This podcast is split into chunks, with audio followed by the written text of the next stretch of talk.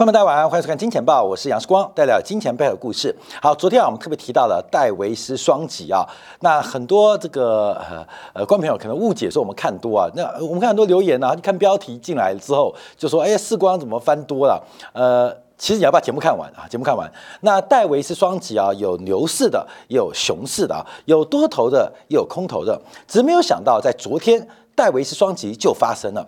那什么是戴维斯双击？我们今天再做一些简单的一个说明，让大家了解到这个市场上目前的一个脉动。哎，世光，你说标题党，哎呀，这个世界上什么是真，什么是假？真真假之间呢，这个标题党就跟我们化妆一样啊，呃，吸引大家来注意吗？其实我们下的标题，观众朋友按照 YouTube 或这个 Google 的关键字的话。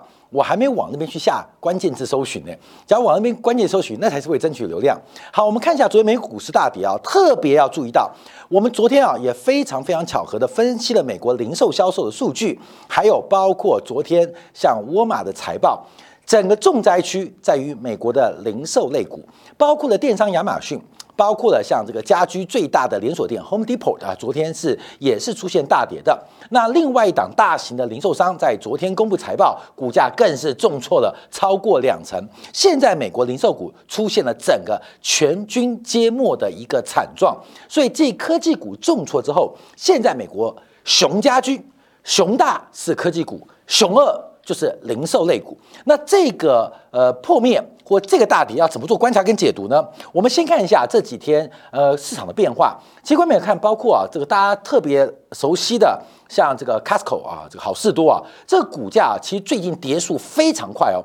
它的高点是在今年的四月七号，还到每股六百一十二块美金，才短短一个多月就已经。大跌了三成，来到四百二十四块。那我们昨天啊，在金铁杆的订阅节目当中，有特别分析沃尔玛。那沃尔玛股价更惨了，它也是在四月二十号见到高点。那在一百六十块到昨天收盘是一百二十一块。另外包括了 Best Buy 啊，包括我们看 Lois 啊，包括我们看几个 Target 啊，Target 这股价昨天跌的非常大。那整个美国的零售类股全面性的崩盘。到底反映什么变化？而零售销售的数字到底要如何解读啊？欢迎观众朋友去看昨天的金铁杆的订阅版本，我们用非常完整的一个逻辑跟框架，还有趋势的分析，呃，线性的不断为大家来做一个关注。美国的零售销售其实已经出现一个重大转折，而且我认为萧条在即啊，萧条在即，这是目前从整个债券市场也出现这个变化，通胀预期。可能上不去了，而实际利率不断的攀升，这是一个非常恐怖的资产负债表的收缩。而资产负债表收缩，我要跟大家报告的，因为资产负债表是一个动静态报表，那什么是动态报表呢？就是损益表。资产负债表收缩一定会带动损益表的收缩。所以这一场的腥风血雨，它所带来的影响冲击是极为的惊人的。好，我们先看一下，昨天这个是美国另外一个零售通路啊，这个 Target 啊，公布了二零二二财年的第一季财报。那这个营收年增率百分之四，优于预期，可是利润却出现了腰斩的一个变化跟发展。那我们特别啊，从这家零售类股啊，这股价直接你看啊，四月十要两百五十块，现在就变成一百五十块了。他提到什么？什么货运跟库存成本暴增，货运跟成本库存暴增，而且特别提到消费者的行为开始改变，大件商品的滞销，使得价格比预期更快下降，使得零售商措手不及。好，就是是光从去年开始提到，美国的零售销售包括了批发库存。美国的零售库存跟批发库存，假如你用库销比做观察，你会出现严重的数学谬误。所以我们一直提醒大家，美国的库存过多的问题即将爆发。没有想到，就在刚刚结束的第一季，从沃尔玛到 Target。都报告出来，现在整个库存的问题，还有产品的售售价的问题，出现了让他们措手不及的一个发展。所以也提到，呃，这个摩根士丹利啊，这个针对 Target 的报告提到，消费者正在反击，其实不是反击啊，因为买不起啊。从美国的消费者信贷狂飙，又是一场透支的游戏。整个从二零二一年第二季，应该讲四月份开始的一场疯狂的消费泡沫即将破灭，而且从这个消费泡沫，哎，我们已经讲很多次了，从这个消费泡沫可能最少需要两季，最长会需要两年来进行修复，就是不仅是批发库存哦。还有包括了零售库存哦，扣掉了批发跟零售库存，消费者对于消费的透支行为，这个修复很恐怖。呃，我这几天啊去买一台 notebook，现在跌价嘛，而且呃商场都没人嘛，所以我就是危机入市去买一个 notebook，而且价格很好，哎，这个买一个台湾很大的一个 notebook 品牌啊，啊看到我很高兴啊，还送我东送我西，那我就说老板啊，这价格怎么降那么快？然后。我去年买一台啊，是什么都缺货，正好买了一个高端的啊，什么高端的买不到，低端的买不到，什么都买不到啊，还涨价。今年是什么都有，而且一口气啊降了大概我估计啊，跟去年同样规格哦，就是那个 i 七呃这个十一的，然后加上一 TB 的 SSD 啊，加上十六 G 的 RAM 啊，三万块台币不用啊，这个呃还是英特尔的 CPU，而且台湾知名品牌，还送我一堆东西，嗯，然后老板就讲句话。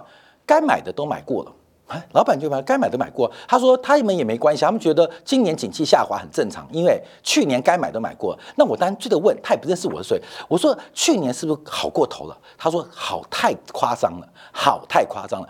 那这一家啊，在光华商场啊，门面很大哦，呃，是他们品牌最大的经销商，跟我讲，他认为啊，notebook 要好啊。可能要至少一年以后，嗯，嘿，得到很多宝贵的资讯啊，就是第一手啊在光荣商场的销售，他们说，因为去年就是我讲的透支消费嘛，该升级的升级了，等待升级的也升级了，不该升级的也升级了，所以这一场的变化我们要特别做观察。好，我们看 t a k i 昨天市值啊就一口气蒸发了四分之一，所以美国零售类股的大跌，我们要特别留意，并不是这些个别公司的股价或收益，而是它反映的现象。反映的趋势正在步步把我们推向一个资产负债表甚至损益表收缩的深渊。好，那我们在观察，因为啊，从这个呃整个物流领域，我们现在观察啊，出现非常大的一个转折。我们先跟大家报告，这是我们之前做的专题嘛，四月二十七号，四月二十七号，所以金钱豹啊，一直是努力的让大家知道全球最先。最领先的财经资讯啊，这个客观的财经资讯，当然配合我们团队，特别是视光主观的判断。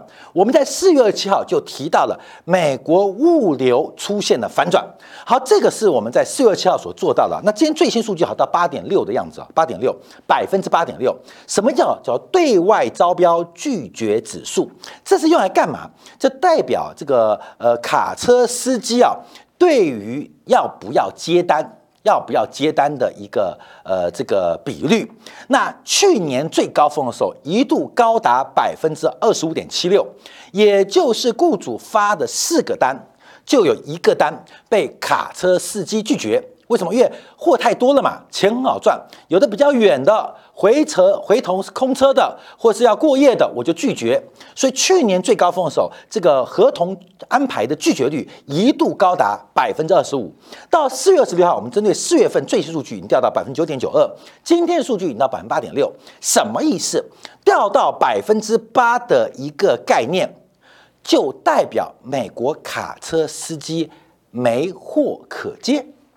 美国的卡车货运司机这个拒绝率到那么低的地步，基本上已经代表没货可接，它不会到零哦，关键不会到零哦，这不会到零的哦，关键不会到零，这个强利用率不会到百分之百的意思一样，这已经反映了美国整个物流环境，美国内部的物流环境。无货可接。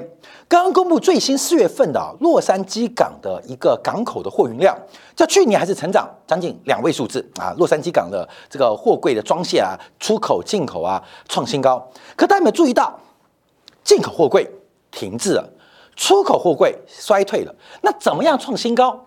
为什么创新高？因为有大量闲置的空柜。空的货柜去年不是缺翻了吗？现在空的货柜太多了，估计今年全球会多出一千三百万个空柜，而大量的空柜现在开始上船，把它运回亚洲，也就是洛杉矶港现在闲得发慌，终于有时间有空去捡、去消化那些空的货柜。那为什么那么闲？关没有那么闲？你在家为什么闲？像世光啊，每次工作转换的时候就在干嘛？在家种花，在家种花就太闲了嘛。那闲到发慌，去处理那些空的货柜。那很多卡车业者闲到发慌，去接空柜回头的订单。代表什么？美国整个货运行业现在正在快速的急动，哇，这个冰火冲天，一下从盛夏瞬间变成寒冬，中间没有秋天。好，我们看今天最新几个报告啊，就是我们看到零售数据啊，就是透过货运装量量指数，目前是出现了非常明显的下滑，从这个今年三月到高峰高峰走，瞬间出现急速的逆转。所以严格来讲啊。我们在四月二七号做的这个节目啊，四月七号这个节目，四月七号这个节目基本上刚刚好，刚刚好。各位朋友，其实啊，哎，注意啊，各位朋友，四月七号就在这个位置啊，呃，Costco 嘛，啊，沃尔玛四月七号在这边呐，各位朋友就在这边呐。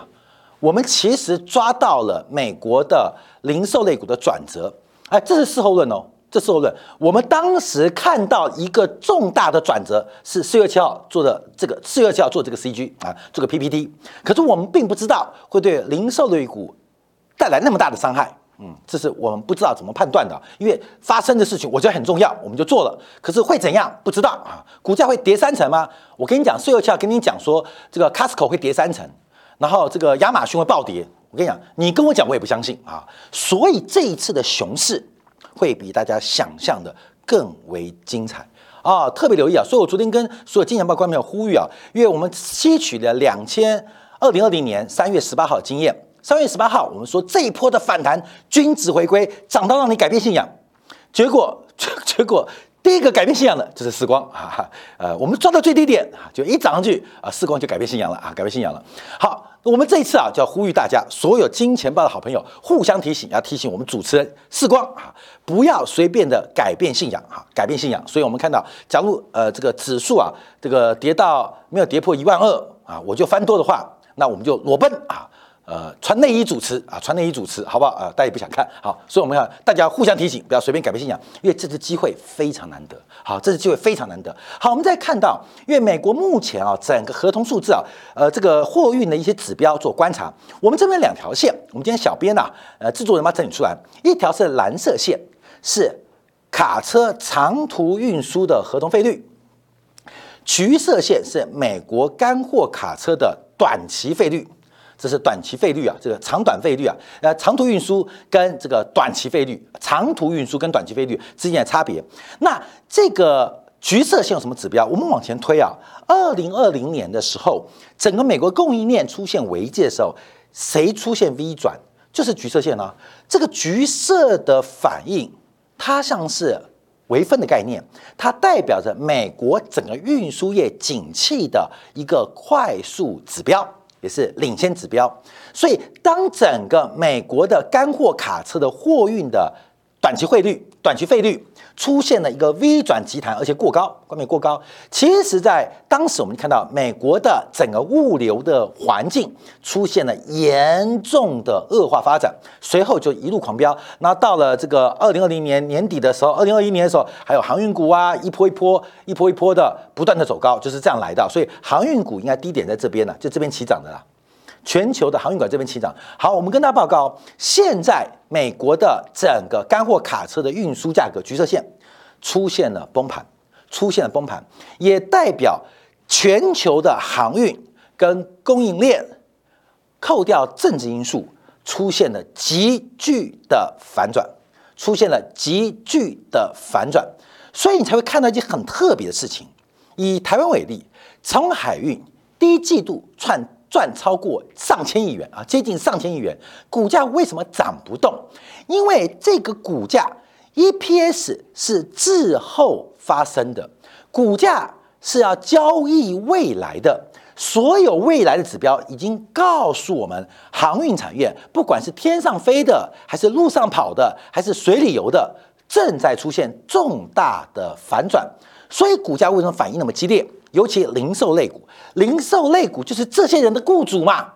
没货可叫，也无货可卖啊，无货可没没有人可无人可买的时候，无人可卖的时候，你看出现了一个非常重大的一个逆转格局啊。好，另外我们再看一下啊，这个最悲惨的供应链问题还要来哦，因为啊，这个货运行业目前的一个成本跟需求出现了非常恶劣的死亡交叉。也就是包括了柴油缺货，价格不断走高，二手车的零组件维修成本走高，可是货运的现货市场却直线下滑，出现了一个非常关键的死亡交叉。什么时候发生的？就是过去这几天，就在这过几天，美国经济的下滑速度超出大家的预期。这个为什么？就是泡沫破灭了嘛，所以让大家了解跟观察。好，那我们再看一下美国目前的这个价格大涨。现在从这个五月十一号美国劳工部公布的 CPI 数据啊，特别分析的食品杂货，那发现其实最重要原因是来于供应链的问题，整个供应链效率的大幅迟缓，明明不景气，可是成本却不断走高，这基本上是一个非常困难的一个环境。正在发生，所以这种通货膨胀的形式，我们今天要就要从做观察。这个图表我们早在二零二零年八月七号做过。按照新凯因斯主义，按照教科书当中，通货膨胀有三种，通货膨胀有三种。第一种是需求拉动的，啊，就消费带动了需求。带动的啊，这个需求拉动啊，需求太多了啊，供给不上拉动的。第二个是成本推升的啊，就是呃原物料价格走高，所以成本推升。好，各位朋友，这一次啊有需求拉动。也有成本推升，好，通膨胀还有第三种叫做结构性通胀，就是部门结构失调，全球的部门结构失调，所以这次很难得哦。你念商学院，你读的经济学都会念到新凯因斯主义的通货膨胀的三种三种方式、三种形式，有需求拉动的，有成本推动的，有结构性通胀。以前出现一种就了不起了，哎呦，可能是结构性通胀哦，也有可能是需求通胀哦，也有可能供应通胀、成本通胀。这一次。全部发生需求泡沫、成本泡沫、成本高涨、结构失调，所以这一次的通胀问题非常非常的严峻啊！我们才提到不要跟美联储、不要跟央行对坐，不要跟央行对坐，因为现在市场的反应、市场的估值远远还没有达到鲍威尔包括美联储的目标，不管是打击消费。还是降低需求，控制物价。哎，观众朋友注意哦，注意哦，你把利率大幅拉高，你只能减少需求，可是你影响不了成本，你更不可能改变全球的结构性通胀。你看欧洲现在蠢到什么地步？为了为了抵抗，为了要排挤俄罗斯的天然气还有石油，准备额外增加。两百亿欧元的碳税收入来进行补贴，这不是很荒谬吗？我们之前讲了，这个碳税或碳配额这种碳权的问题啊，一种是税是价格的这个成本，一种是配额是数量的成本。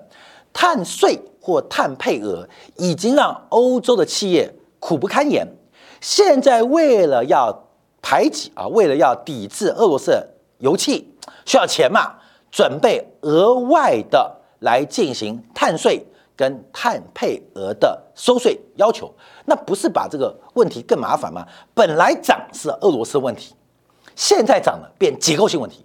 碳税从外部的经济成本转到内部的会计成本，就是过去三年的事情，就跟寿险业的 FRS 的财报公布一样啊，这个财财务要求一样，这都是过去没有，现在有的，过去没有的成本，现在有成本了。啊，你懂意思吗？就是过去叫外部的经济成本，过去我们在马路上放屁，排氧二氧化碳，排排出一氧化碳，那是我的自由。现在在碳平衡的要求之下，每一个人一年能放多少屁，基本上要缴碳税，要有碳配额啊，你要憋住哦。这是过去的外部成本，现在转变成内部成本，外部的经济成本转到内部会计成本，这叫结构性通胀。所以。鲍威尔他只能降低需求，他不能改变成本，更不能改变结构性通胀，这跟民粹有关。好，所以我们观察啊，昨天我们讲戴维斯双极啊，我们再次跟大家报告啊，有人觉得戴维斯双极啊，很多人又要牛市，现在也用在熊市啊。第一个，第一个，是本益比，昨天节目已经做了嘛？啊，关键你去看昨天重播，一个是 EPS 问题，一个是呃 P ratio 啊，本益比市盈率问题。因为本益比市盈率乘以每股收益就是股价来源，这个是客观的，这个是主观的。到底股票多少本一笔，应该给它多少本一笔，是一个主观风险偏好认定。你对于未来的情绪会决定本一笔跟市盈率的变化。而客观的每股收益啊，就是它到底能赚多少钱，以成长率做观察。我们提到昨天节目提到，为什么叫戴维斯双击？因为这一波美国股市从四千多点、四千八跌到三千八，基本上纯粹是市盈率的修正，纯粹是本一笔过度乐观的修正，还没有到过度悲观哦。所以过度乐观跌一千点，过度悲观再跌一千点。好。后面注意到，美股收益的修正才刚刚开始啊，就是我们昨天节目的重点。所以，我们现在看到，到底美国股市会从五千点跌哪边？光是市盈率修正就跌掉一千点，这是修正哦，就是跌回接近均值。那通常股票，通常金融市场会悲观嘛，会恐慌嘛，那会不会跌到超出均值是吧？再跌一千点，好，这再跌一点。这我关我我们这个大概估计啊，就是市盈率的修正。这重点是 EPS 呢，EPS 的向下修正才要刚刚开始啊。我们昨天啊，从这个 YT 的 short 呃 short 就做短平片，就特别解这一个，就是美股收益的下滑才刚开始。所以为什么从昨天的沃尔玛、前天的沃尔玛到昨天的 Target 股价会跌那么惨？它不是市盈率的修正哦，它是 EPS 的修正啊，叫做我们讲的戴维斯双击，多头。EPS 增长，市盈率风险偏好增加，空头风险偏好厌恶风险，同时配合 EPS 下滑，这叫做戴维双击。所以这一波的发展要特别做观察跟留意跟变化。好，最后我们要特别提到，就美国昨天的房屋数据啊，这个房屋数据包括新屋开工啊，呃，昨天也表现不好，特别是营建许可是创下。八个月以来的新低格局，所以美国的房屋数据现在也开始出现一些变化，房价不断的走高，可是房地产从新屋的开工到营建许可跟整个新屋的销售量是往下掉的哦，量是往下掉，这个很像去年第四季沃尔玛跟 Target 的营收。营收是往上走的，可是消费者的购物车却是越来越轻，里面装的商品是越来越少，所以美国的房地产的转折也正在酝酿发生。那昨天公布的新屋开工主要下滑，是因为单户的开工率大幅的走低。那美国的房屋销售，尤其新屋销售啊，基本上是以单户的这个开工率为主。那我们要特别做观察，那特别要留意到，就是目前美国的营建许可。新屋开工跟新屋完工这三个数据出现了极大落差，极大落差。拿了许可不开工，开工之后不完工，你会以为这是大陆房地产的数据哦。大陆很多的这个房企嘛，拿了地啊不开工，开了工啊不完工，好，各位，美国好不到哪去哦，营建许可拿到了不开工，开工之后完不了工。美国的营建业跟大陆一模一样，现在出现非常诡谲的发展跟变化。那为什么拖延？因为我们看到最新美国的房贷按揭利率刚刚刷新了十三年新高，刚刚刷新十三年新高。按照目前主流的三十年期美国的按揭贷款利率已经来到百分之五点三，已经来到了百分之五点三。这五点三有点恐怖啊，看到没有？这个五点三有点恐怖啊，因为这个。五点三的这个呃成本啊，这等于是房地产的成本。你要相对于它的报酬率，或相对于其他资产的投资，它会形成一个非常严重的排挤效果。这是目前正在发生。好，同时我们要特别观察，从目前美国的抵押呃这个银行家协会公布的这个抵押贷款的申请数据，看到没有？崩哎，也崩哎，抵押贷款数据也崩了。所以营建许可跟新屋开工。出现极大的落差，新屋开工跟新屋完工又出现极大落差。那这些建商干嘛？因为建商新的指标，没有人申请贷款的啦，没有人申请房贷的啦，根本就是 NBA 的这个再融资的一个指数。所以我们特别提醒大家做观察，这个美国的熊市，熊家居一只熊大科技股之后，现熊二消费股，熊二消费股之后会是谁是熊三呢？这个一波接一波的发展。正在发展跟酝酿当中，值得大家特别做观察跟留意。好，我们休息片刻，就要回来看到另外一家公司的财报，就是 Cisco 思科。那思科作为全球最大的网络硬体的供应商，昨天公布的财报也非常差，股价创下历史上最大的盘前跌幅。发生什么样变化？同时，半导体的 EPS 仍然向上，可是很多半导体的专业的研调机构预计呢？